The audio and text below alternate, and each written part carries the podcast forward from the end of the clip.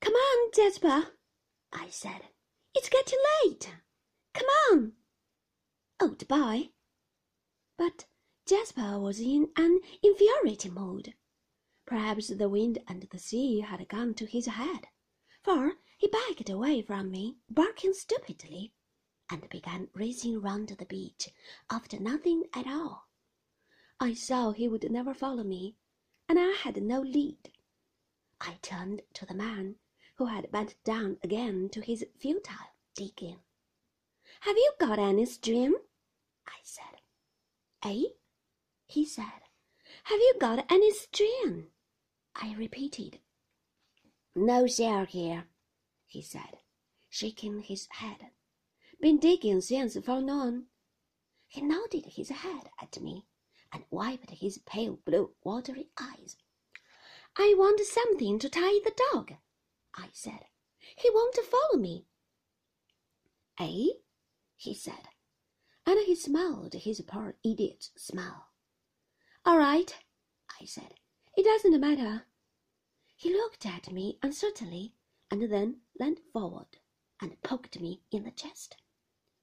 I know that dog, he said. He comes from the house. Yes, I said. I want him to come back with me now. He's not yourn, he said.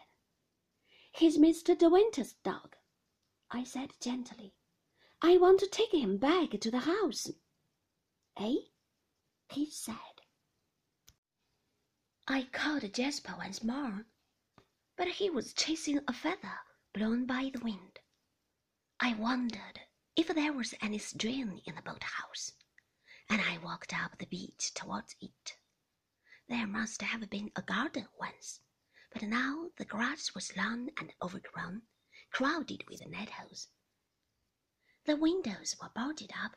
No doubt the door was locked, and I lifted the latch without much hope.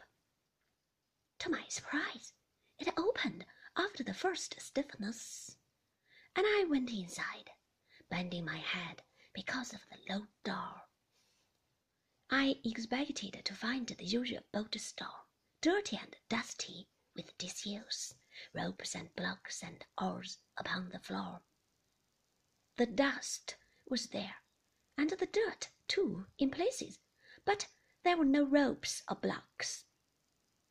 The room was furnished and ran the whole length of the cottage.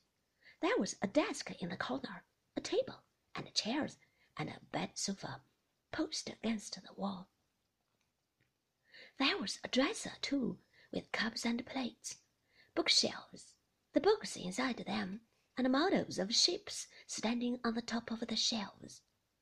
For a moment, I thought it must be inhabited. Perhaps the poor man on the beach lived here. But I looked around me again and saw no sign of recent occupation.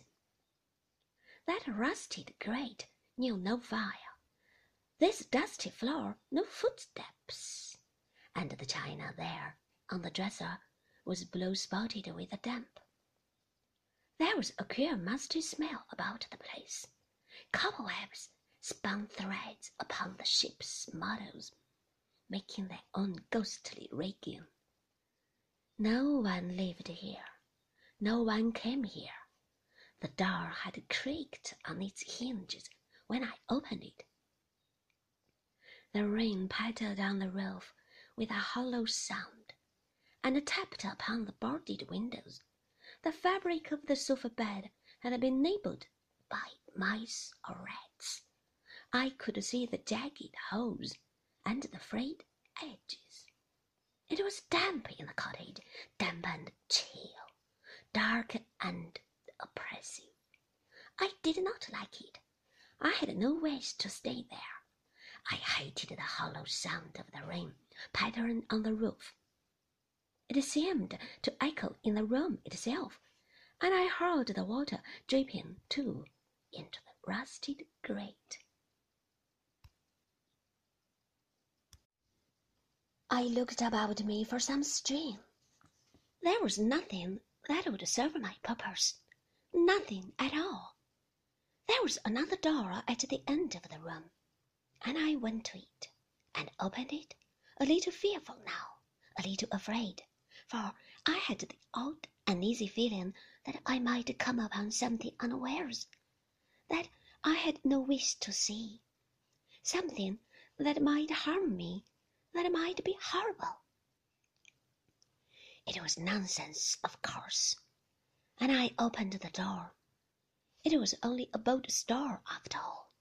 Here were the ropes and blocks I had expected, two or three sails, fenders, a small punt, pots of paints, all the litter and junk that goes with the using of boats.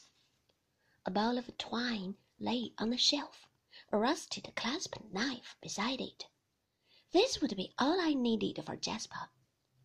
I opened the knife and cut a length of twine and came back into the room again. The rain still fell upon the roof and into the grate. I came out of the cottage hurriedly, not looking behind me, trying not to see the torn sofa and the mildewed china, the spun cobwebs on the motor ships, and so through the creaking gate and onto the white beach.